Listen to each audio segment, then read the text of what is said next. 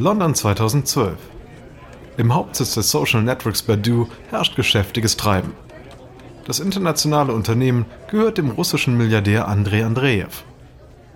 Jessica Powell sitzt in ihrem Büro im dritten Stock mit Blick über die Straßen von Soho. Seit zwei Jahren ist sie Marketingchefin bei Badu. Die Firma hat gerade in den USA eine Handy-Dating-App gestartet. Weltweit hat die App bereits 140 Millionen Nutzer und einen einschlägigen Ruf. Das Telefon klingelt. Paul schaut auf die Nummer im Display. Es ist Andreev.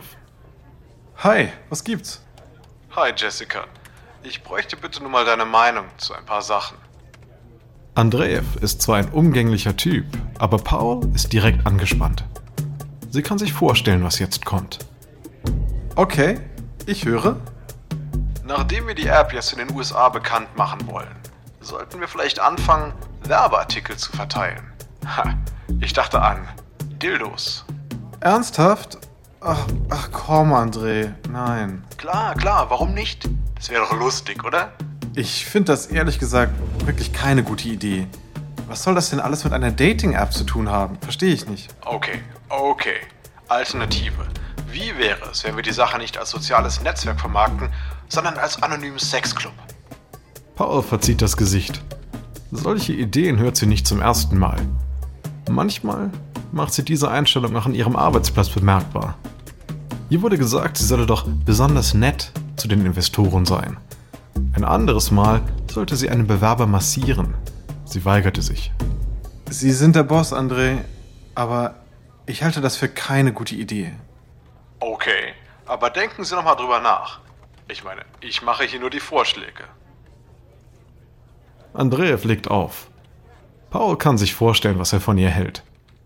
Wenn eine Frau Andreev widerspricht, liegt ihm das Wort Zucker auf der Zunge. Das ist das russische Wort für Miststück. Bald darauf verlässt Paul Badu und sie schreibt einen Roman über ihre dortigen Erfahrungen. Später wird sie in einem Artikel des Forbes Magazine zitiert werden, der das vermeintlich sexistische und frauenfeindliche Arbeitsumfeld bei Badu aufdeckt. Doch zu diesem Zeitpunkt ist Andreev bereits Mitbegründer und Hauptaktionär von Bumble. Seine Partnerin Whitney Wolf Hurd ist das Gesicht der Überflieger-App, die sich den Kampf gegen Misogynie auf die Fahne geschrieben hat. Der Forbes-Artikel rüttelt am feministischen Image von Bumble und bringt Wolf Hurd und ihre Plattform gewaltig in Bedrängnis.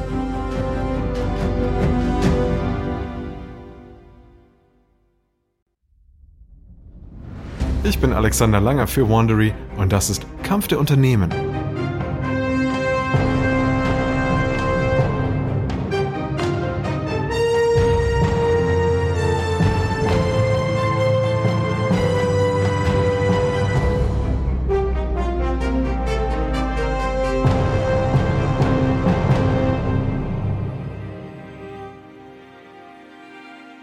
In der letzten Folge schlug Bumble ein wie eine Bombe und wurde schnell zu einer der Top-Dating-Apps.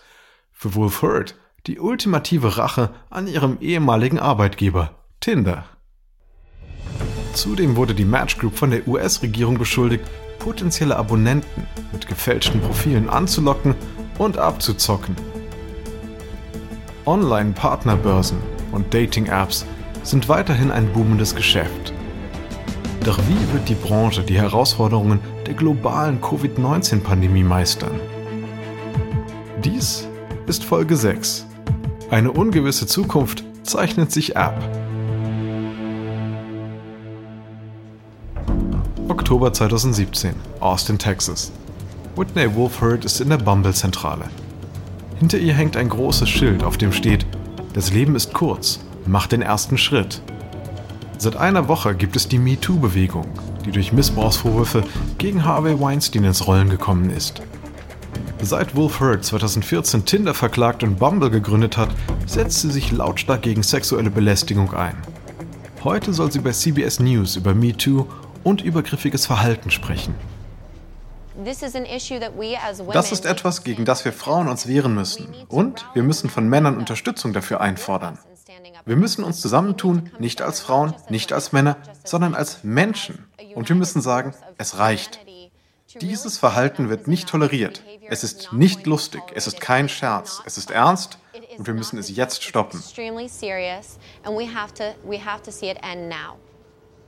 Aber nur zwei Jahre später findet Wolfhard sich in der Defensive wieder und kämpft selbst gegen Belästigungsvorwürfe in ihren eigenen Reihen. Es ist 2019. Das Forbes Magazine hat gerade einen Enthüllungsartikel über die schmierige Macho-Kultur in Bumbles Mutterkonzern Badoo veröffentlicht. Die Autorin Angel O. Young berichtet von einem fleißig geteilten Video, das einen der Kollegen beim Oralsex mit einer Prostituierten zeigt.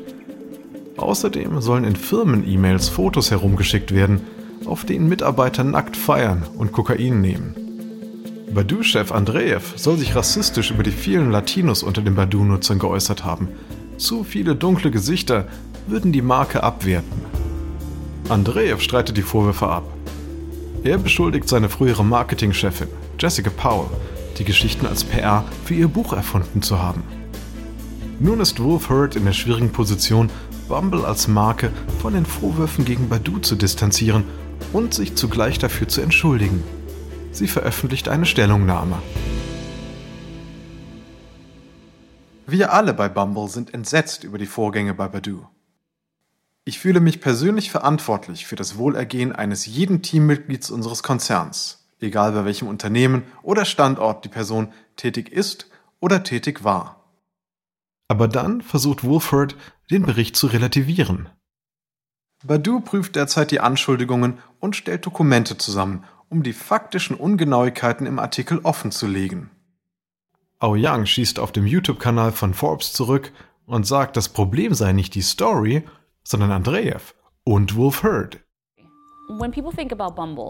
Wer den Namen Bumble hört, denkt an die Chefin Whitney Wolf Hurd.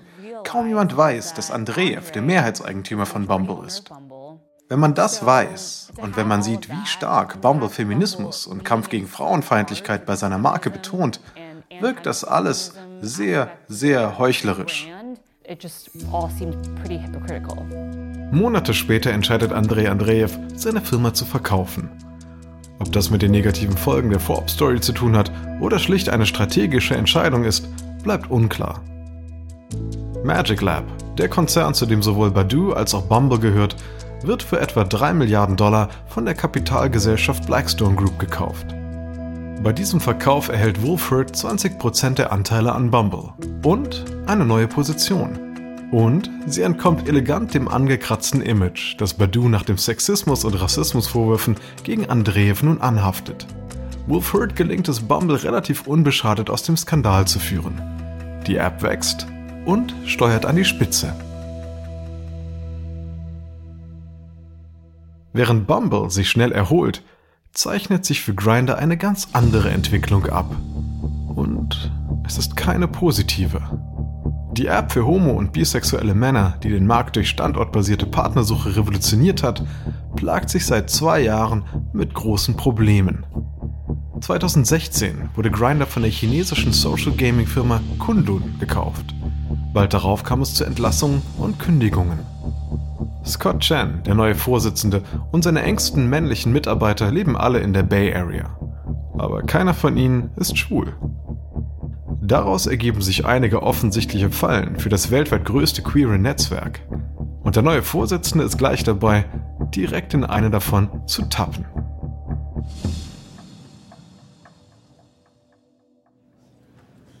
Im Hauptsitz von Grindr in West Hollywood beruft Zach Stafford, der Redaktionsleiter des queeren Digitalmagazins Into, ein Notfallmeeting ein.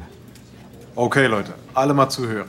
Also, wir veröffentlichen eine Story über einen Facebook-Post von Scott Chan. Hier ist das Zitat, übersetzt aus dem Chinesischen. Manche denken, die Ehe sei nur für Mann und Frau. Ich denke das auch, aber das ist eine persönliche Sache. Stafford blickt in die Runde. Niemand von euch redet mit den Kollegen darüber. Geht Mittagessen, verhaltet euch normal und seid vorbereitet. Leute, das wird ernsthafte Konsequenzen haben.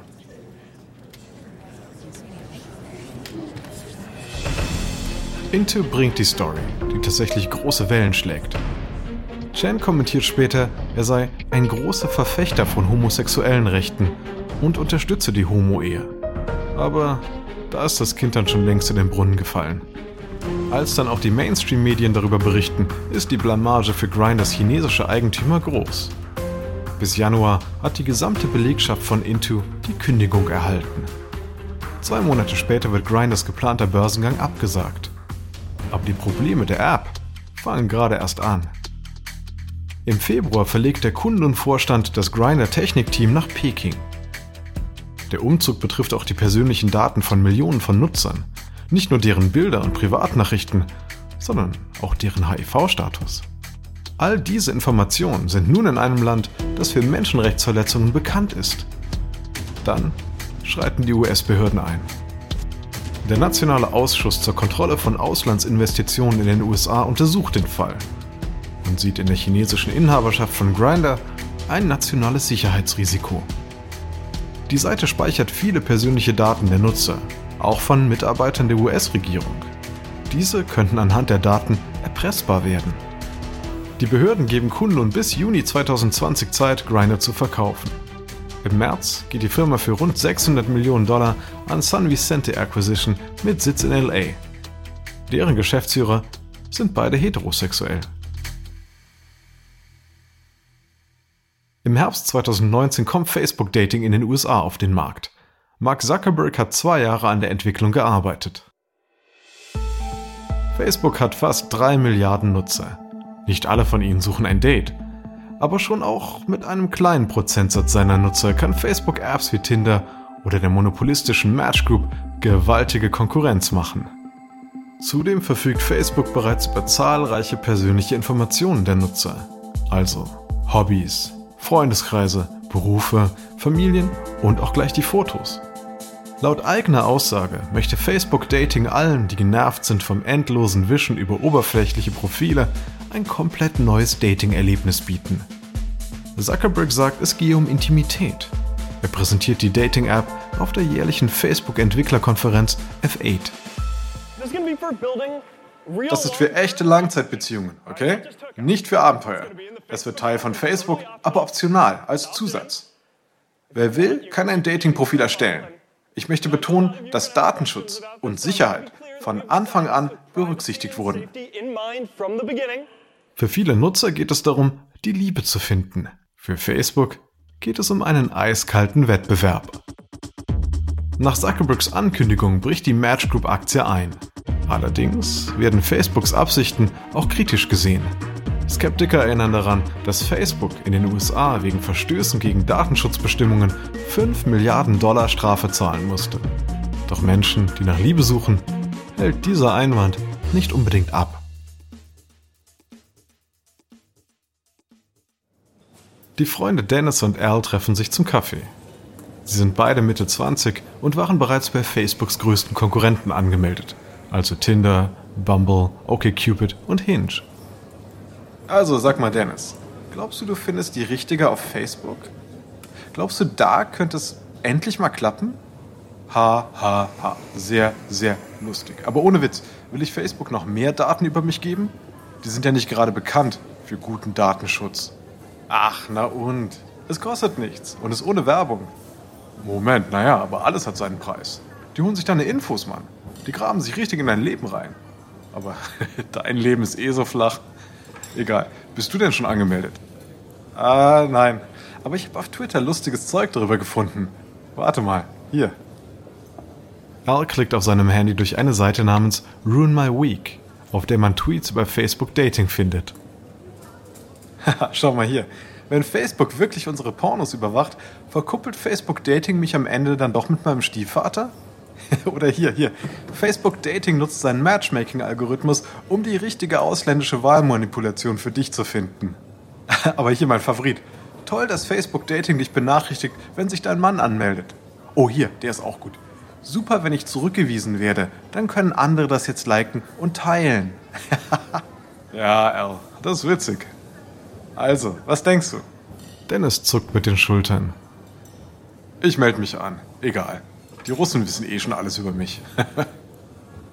Facebook Dating steckt zwar noch in den Kinderschuhen, aber wenn eine App ernsthafte Konkurrenz für die Match Group werden kann, dann diese.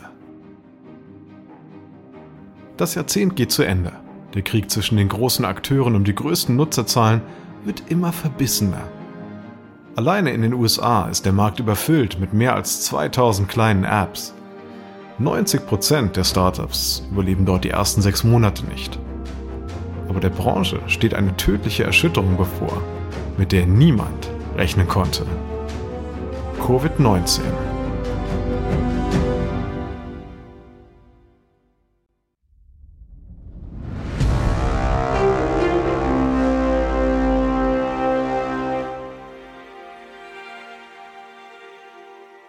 April 2020. Der Ausbruch des Coronavirus in den USA vor drei Monaten hat gravierende Auswirkungen auf nahezu alle Lebensbereiche. Kontaktbeschränkungen, Ausgangsverbote und Abstandsregeln bestimmen nun das Sozialleben. Einen Moment lang sieht es so aus, als hätte auch das Online-Dating jetzt eine Auszeit. Aber es kommt anders. Die Pandemie sorgt für eine Neuausrichtung. Da viele Singles zu Hause bleiben, lernt man sich heutzutage anders kennen. Apps wie Tinder und Bumble verzeichnen mehr Nutzer und 19 bis 26 Prozent mehr Unterhaltungen seit März. Nicht nur die großen Apps passen sich an die neue Realität an, sondern auch die User. Und zwar auf unerwartete Art und Weise. Nia und Damon sind beide Single, Anfang 20 und studieren.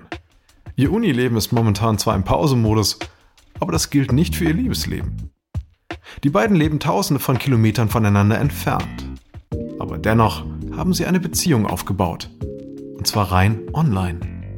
Hi Nia, wie geht's? Gut, Dame, danke. Jetzt, wo ich dich sehen kann. Die beiden blicken verträumt in die Laptops.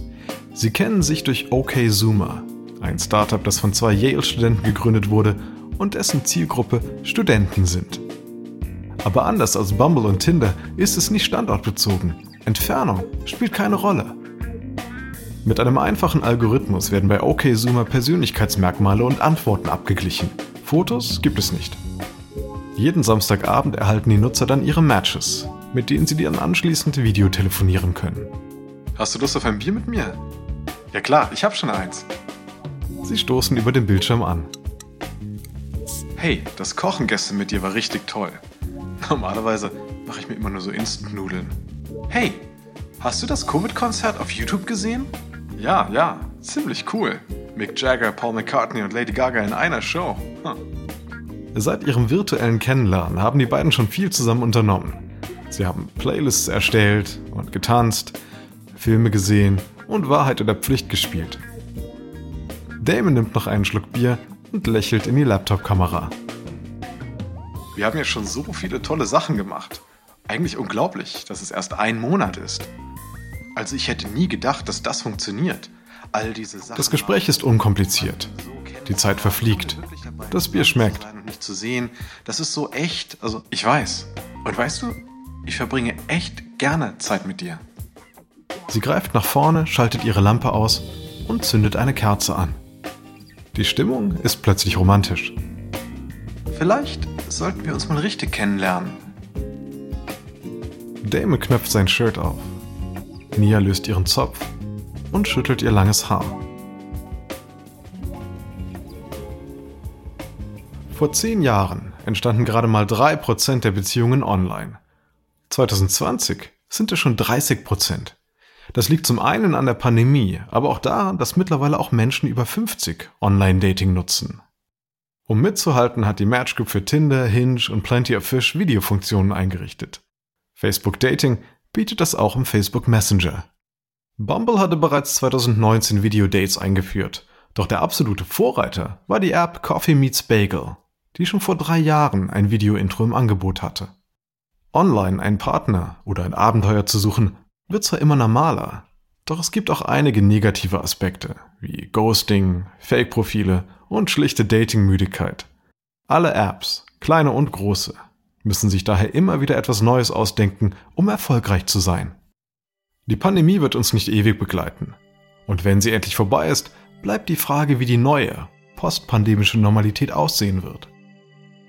Darüber, wie sich das auf das Online-Dating auswirken könnte, sprach die Bumble-Gründerin Whitney Wolford bei CNBC. Entscheidend ist, dass es unser Online-Dating schon vor Corona gab. Das ist unser Markenkern, unser Angebot. Wir bieten virtuelles Kennenlernen. Ich glaube, Online-Dating bietet tolle Möglichkeiten. Nämlich, dass man sich virtuell kennenlernen kann, bevor man zusammen in ein Café oder in eine Bar geht. Menschen werden immer nach neuen Kontakten suchen, egal ob für ein Abenteuer oder für den Bund fürs Leben. Und deshalb wird die milliardenschwere Datingbranche wohl auch in Zukunft florieren. Ob es die Suche nach einem bärtigen Landwirt ist oder Millennials einfach gerne swipen, es gibt für alles einen Markt. Auch für sehr spezielle Wünsche. Es gibt also noch viele große und kleine Nischen zu erschließen. Und wohin dieser Wettbewerb führt, ist so unberechenbar wie die Liebe selbst.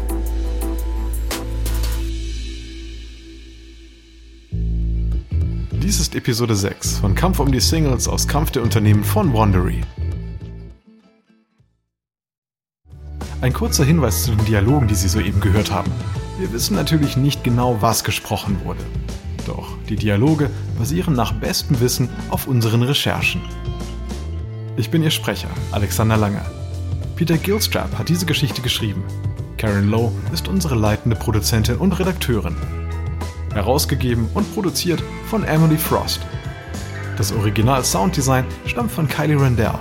Unsere ausführenden Produzenten sind Jenny Laura Backman und Marshall Louis. Erstellt von Erna Lopez für Wandery.